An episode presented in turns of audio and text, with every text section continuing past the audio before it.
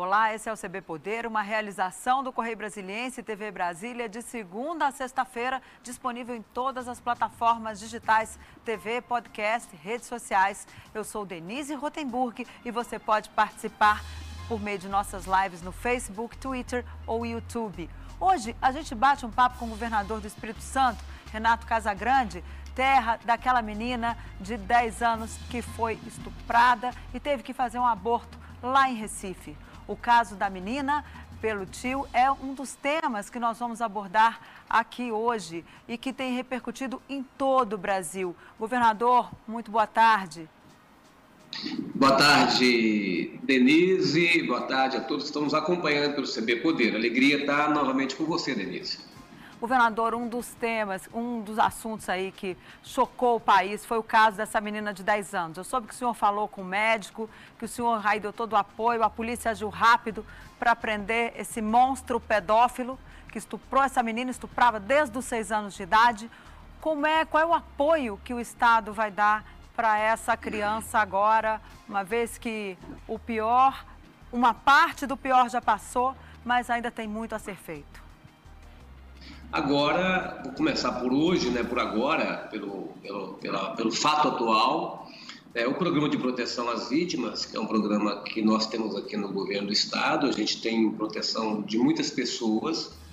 É, o programa ele está à disposição da menina e da família e certamente eles já estão é, protegidos por, por esse programa é, seja com residência nova, seja com toda a atenção e assistência necessária para que ela possa passar por essa fase é, de recuperação psicológica é, dela e da família, para que os assuntos e a vida possa se estabilizar. Então, neste momento, é o programa de proteção às vítimas que está é, dando toda a assistência. Um programa que é coordenado pela Secretaria de Direitos Humanos aqui do Governo do Estado do Espírito Santo. Mas desde o primeiro momento, a partir da decisão é, do juiz da comarca de São Mateus, da feita uma decisão tomada com base é, numa representação do Ministério Público, então o Ministério Público e o Poder Judiciário estiveram em contato com o governo do Estado, com a Secretaria de Saúde, pedindo que a Secretaria de Saúde pudesse ajudar no cumprimento da decisão tomada pelo juiz e isso foi feito. Assim, a princípio, é, buscou fazer o procedimento é, aqui no estado do Espírito Santo, mas o hospital daqui não se sentiu em condição de fazer é, buscamos, então, através da Secretaria de Saúde, a alternativa de um hospital de referência em Uberlândia, mas o, a contágio da Covid está muito forte na região, eles acharam que não deveriam receber é, a criança lá. Aí foi feito um contato com o Dr. Olímpio em Recife,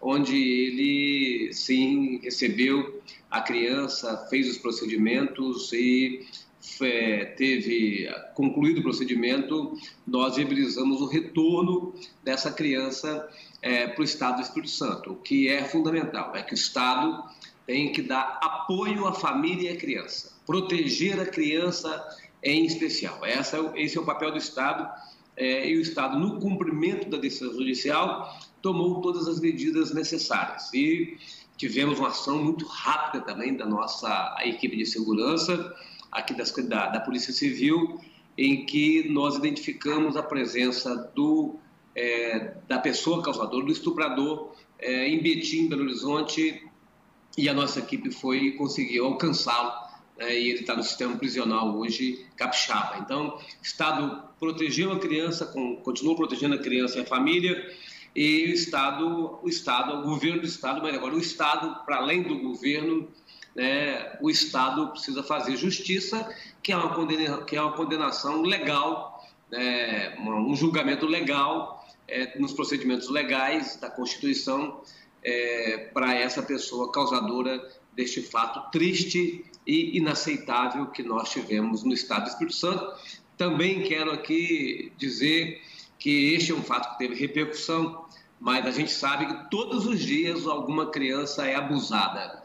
É, então, é, isso, é esse assunto, um assunto que precisa ser denunciado. essa criança ela foi identificada por causa de uma dor na barriga, tá certo? mas já estava sendo abusada há quatro anos. Então, denúncia é importante, denúncia dos familiares é importante. A maior parte dos abusos acontece dentro da família. Então, é muito importante que as denúncias sejam feitas e que a gente possa tomar as providências de julgar e condenar e punir quem comete esse tipo de crime.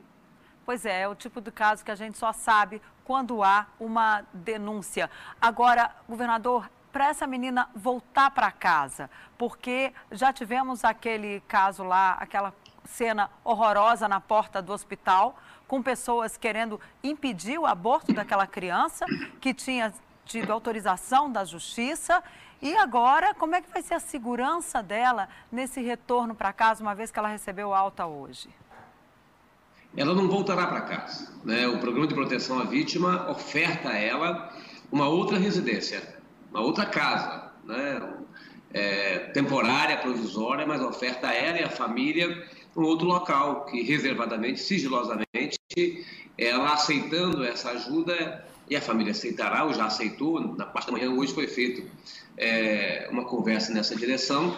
É, ela ficará num outro local até de fato o processo se estabilizar, voltar ao normal, uma vida de uma família de uma criança como essa, eu acho que jamais volta ao normal. A lembrança é, e a dor que a família sente é muito forte, mas neste momento é, é um local que não identificado né, que essa família vai, vai morar e que essa criança vai morar. O senhor falou com o médico. É importante, viu, Denise, se você me permitir concluir, claro.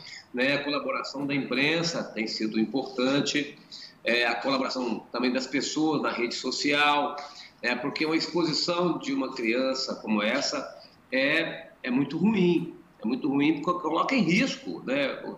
Nós temos pessoas de todos os polos, tá certo? E algumas pessoas muito, muito intolerantes. Tá? Então, é, seja quem defende um procedimento, quem não defende, os polos são muito, é, estão muito tensionados. Então, é bom que as pessoas compreendam a responsabilidade, os meios de comunicação, é, as TVs, as rádios, jornais que estão consolidados no Estado e no Brasil, têm muita preocupação com isso. Isso é muito bom. Mas também a gente pede também para que as pessoas né, não usem a rede social para expor, né, para expor, é, às vezes, endereço, para expor imagem, né, porque isso pode colocar em risco a família. Claro, e nem agora o destino dessa criança. Como é que o senhor viu é, o posicionamento de Sara Giromini, aquela ativista que divulgou, inclusive, o nome da criança, endereço, tudo nas redes sociais? Ela que está em casa de tornozeleira eletrônica e até foi uma das pessoas que mobilizou aquela manifestação lá em frente ao hospital, as pessoas querendo inclusive invadir um hospital para tentar impedir o aborto da menina. Como é que o senhor vê uma pessoa de tornozeleira eletrônica poder agir assim livremente nas redes sociais? Eu acho que é, é, cada um tem que saber da sua responsabilidade, das consequências dos seus atos. A Sara é uma pessoa muito influente na rede social. Então, tudo que ela faz, ela sabe que tem impacto. O impacto deste caso foi negativo, tanto é que a empresa retirou a postagem dela. Mas expõe. Expõe a família, expõe a criança. Então, é muito importante que neste momento em que a gente está usando tanto a rede social, todos nós, né, não é só para ela é, que a gente fala isso, é para todo mundo que é, usa a rede social. Muitas vezes a gente acha que usando a rede social a gente pode ir para além daquilo que a lei nos permite, tá certo? E a gente pode ir para além daquilo que é a proteção, a inviolabilidade das pessoas. E não, a rede social é como nós estamos aqui, né, nesse, nessa entrevista. Se eu falar alguma coisa aqui que não procede, né, se eu acusar alguém injustamente, esse acusado pode me processar e deve me processar. Então, a rede social também é, a, é um meio de comunicação que precisa ser usado com muita responsabilidade, para que a gente não atinja a honra de ninguém, que a gente não é, marque a vida das pessoas negativamente e também para que a gente possa proteger os direitos individuais e os direitos coletivos. E nós não podemos é, colocar pessoas em posição de vulnerabilidade só para que a gente alcance é, popularidade é, na rede social. Então, acho que esse é um comportamento que deve ser de todos nós. Inclusive, há um projeto tramitando no Congresso Nacional que tenta regulamentar essa questão das redes sociais e acabar punir as fake news. Como é que o seu partido, o PSB, vai agir em relação a esse projeto na Câmara, uma vez que ele já foi aprovado no Senado? Não sei como a liderança da bancada na Câmara está se posicionando, mas eu sou favorável ao, a um projeto. Não vou dizer que é este projeto, mas eu também quero dizer que, independente do projeto, é, você já pode, você, nós, já podemos recorrer à justiça, né, identificar as pessoas é, causadoras é, de um prejuízo à sua imagem é, ou alguma inverdade colocada na rede social, você já pode ir à justiça. Eu mesmo já fui diversas vezes aqui no Estado do Espírito Santo, é, já recorri à justiça, já tive é, todos os ganhos de causa, retirando postagem, e o processo continua. Já, já pedi à polícia, né, como cidadão, para poder fazer investigação de vídeos que às vezes circulam né, e a gente consegue identificar de onde ele surgiu. Então, a lei, é, para que a gente possa fazer um cerco ainda maior fake news, é, é uma lei fundamental. Mas mesmo que a gente não tenha lei ainda, né, aquilo que a gente tem já de legislação hoje, já é possível que todos nós tomemos providência. E é bom que todo mundo que se sente ameaçado é, e que se sente aviltado na, na rede social, faz justiça, né? porque isso inibe que pessoas possam ser irresponsáveis na rede, na rede social. A rede social não é um latão de lixo, onde as pessoas possam colocar tudo que não presta. A rede social é um meio de comunicação que precisa ser respeitado como qualquer outro meio de comunicação.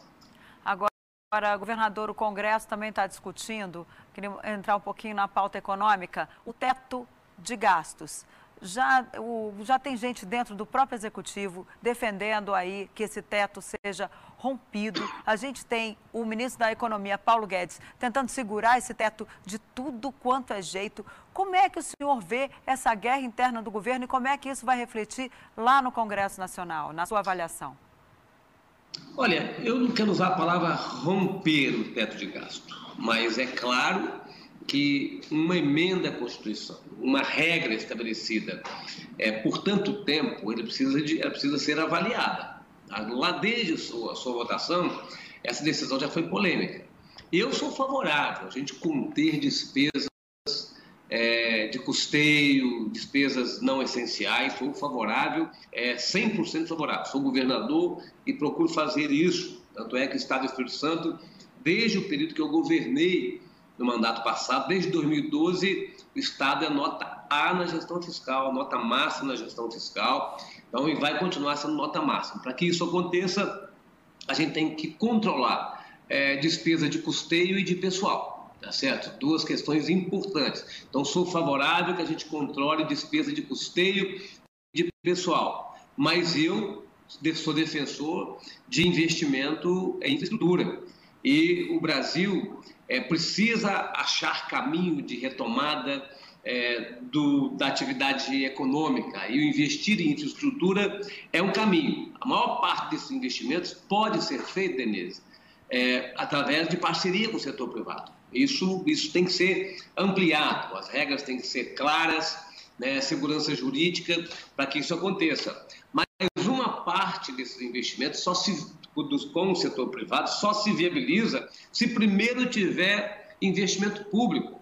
Muitas vezes, nós estamos discutindo aqui agora a concessão da BR-262, que liga Vitória ao centro do Brasil, até Belo Horizonte, de Belo Horizonte a 381, que liga até o governador Valadares. Então, o governo federal está colocando uma, uma concessão é, desses dois trechos. Né? É, algumas pessoas acham que será viável e a gente torce para que seja viável, outras pessoas acham que não tem viabilidade porque é um investimento muito alto e que dependeria primeiro de um investimento público. Então, nós não podemos é, ficar sem investimento público. Então, eu sou favorável que se mude regra, como está agora, tomada a decisão de, de mudar, para que a gente possa ter investimento em infraestrutura, que é base para que a gente possa atrair mais investimento do setor privado isso gera emprego e renda para a sociedade brasileira. Então, eu sou daqueles que quero controlar custeio e pessoal, né, mas quero também é, fortes investimentos em infraestrutura, que é o caminho para o crescimento. E se crescer a receita, se crescer a economia,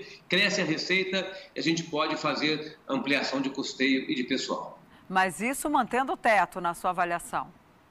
Ou é preciso criar brechas, dar uma flexibilizada no caso? Porque também é, pode, que, pode comprometer. Né, a, a, o debate, Denise, que está sendo feito agora é um debate que. É o debate que está sendo feito agora é um debate que, assim, o teto vai ser mudado, porque a hora que você manda uma alteração legal, né, é, é, é para ser apreciada, a proposta para ser apreciada no Congresso Nacional, tá certo? Você, de alguma maneira, mesmo que você não esteja descumprindo a lei, você vai cumprir uma lei que você está mudando, tá certo? Então, é, então não, não vão usar romper, mas o, o, o debate nacional chegou à conclusão que é preciso mudar para ter um pouco mais de recursos para investimento. De qualquer certo? forma, então, é, fura o teto de gastos. Fura o teto é, de gastos. Fura, isso não pode, fura, isso não pode dar uma sinalização sim. ruim para os investidores? Eu acho que não. Os investidores também, aqueles que querem de fato gerar emprego, gerar renda, sabe se ver se o Brasil, se observar que o Brasil está controlando algumas despesas, mas está priorizando o investimento em infraestrutura, isso cai bem para o mercado. Pode não cair bem para aqueles que só pensam no mercado financeiro, tá? Porque tem alguns investidores que usam o debate para fazer a defesa do investimento em mercado financeiro pura e simplesmente. Mas para aqueles que querem o desenvolvimento do Brasil e sabem que depende de investimento público, este é, este é um, um caminho que precisa ser é, agora adaptado e aperfeiçoado. Mas isso significa, então, até uma saída do ministro Paulo Guedes, né? Se, porque ele já falou que não tem que furar o teto, que quem está furando o teto está levando o presidente a descumprir a lei de responsabilidade fiscal. Quem vier com esse fura-teto pode levar o presidente até para o impeachment, segundo as, a palavra do próprio ministro. Como é que o senhor vê, então, a posição Olha, aí do ministro aí, Paulo Guedes? Eu acho que aí é a posição do ministro do presidente da República. Não me cabe, como governador, entrar nessas posições de um e de outro. Assim, eu sou defensor de que, sob controle, sob controle, tá certo? O Brasil possa ampliar seus investimentos em infraestrutura. Isso será a base para que a gente possa atrair mais investimentos privados. E tem locais que o investimento privado não chega e não chegará porque não tem viabilidade e o Brasil não pode se ausentar. Tem outras maneiras de cortar despesa, tá certo? tem outras maneiras. Tem a reforma administrativa que pode ser feita tá certo? para cortar despesa. Tem a reforma tributária que foi apresentada em primeiro passo pelo governo, pelo governo federal e que a gente está debatendo ela agora. Sim, você tem outras maneiras de cortar despesa, mas nós não podemos sufocar a população brasileira pobre por falta de investimento e por falta de políticas públicas. É lógico que eu repito a minha posição. Nós precisamos de controlar a despesa de custeio de pessoal e temos que achar caminho para ampliar os investimentos em infraestrutura. Para isso, parceria com o setor privado, mas também base para investimento público. Ok, um minutinho, a gente volta, mas não sai daí que ainda tem muito assunto para tratar. Como é que vai ficar o auxílio emergencial, o que, é que os governadores vão defender e como é que está o repasse do dinheiro para os estados. Não saia daí, a gente recebe o governador do Espírito Santo, Renato Casagrande. Vamos só para um intervalinho e a gente já volta.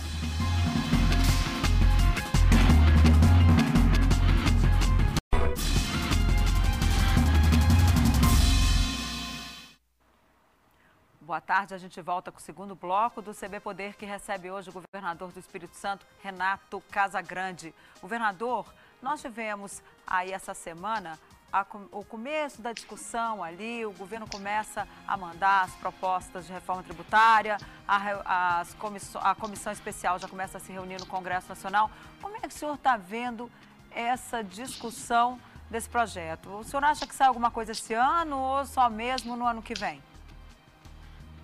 É difícil a gente responder ainda. Mas o senhor foi porque... parlamentar, o senhor conhece o Congresso. É, por, por, isso mesmo que é difícil a gente responder, porque eu sei como funciona o Congresso Nacional.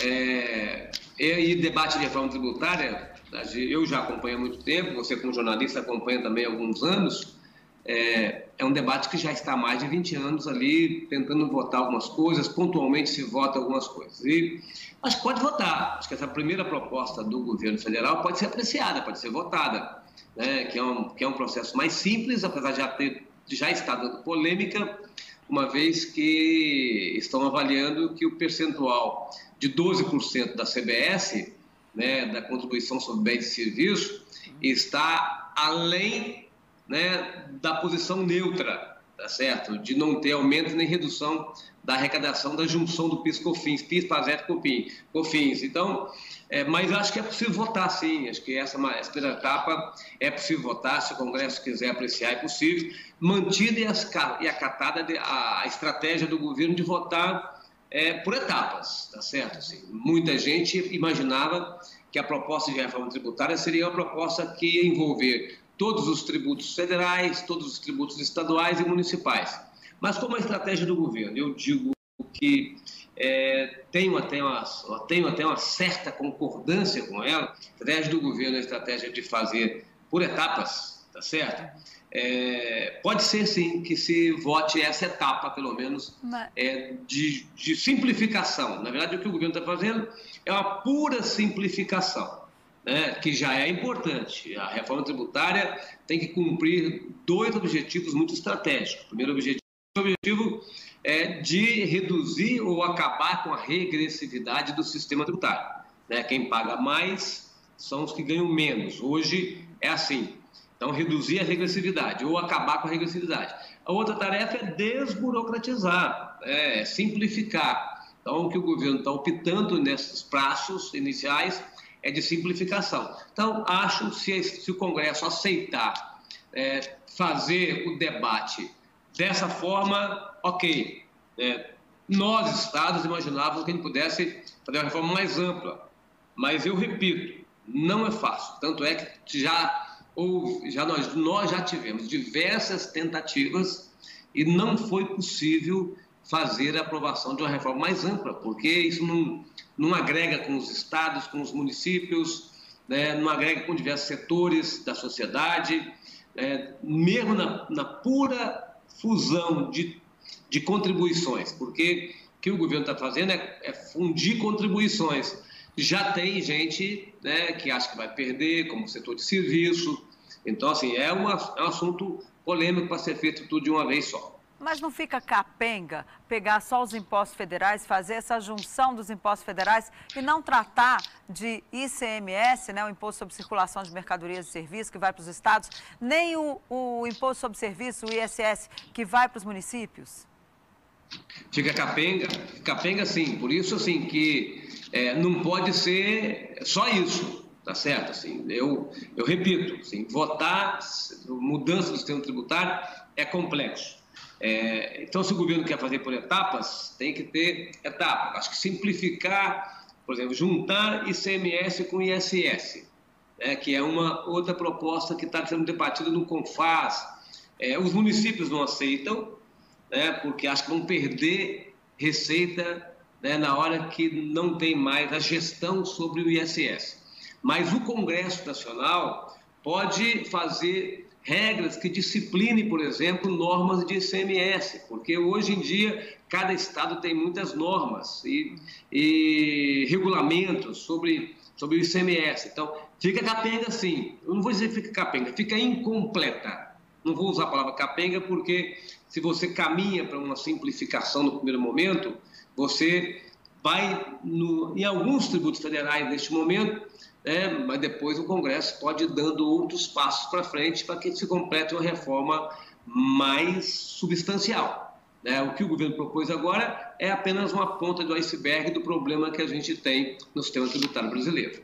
O ministro da Economia também vem aí com a proposta do imposto sobre transações eletrônicas.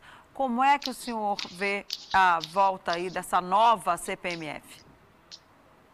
Olha, a nova CPMF já está rejeitada pela população brasileira, né? porque todo mundo sabe, ela só tem um jeito de ser aprovada, se for substituição de um outro tributo. Né? O governo estava lá dizendo que podia reduzir é, tributo sobre a folha, tá certo? Ah, se tiver uma substituição e não uma ampliação de carga tributária e ficar isso claro né, na votação, isso é possível, uhum. né? Porque você é, a contribuição é, digital, como eles estão dizendo, de fato alcança setores que às vezes não tem como você cobrar o tributo. Né? As diversas fontes de serviços, diversos serviços digitais hoje que o ministro Paulo Guedes tanto fala, e ele tem certa razão. Tem certa, ele tem razão, nem certo, ele tem razão, tem razão nisso. Né? Qual o tributo que paga um serviço de transporte?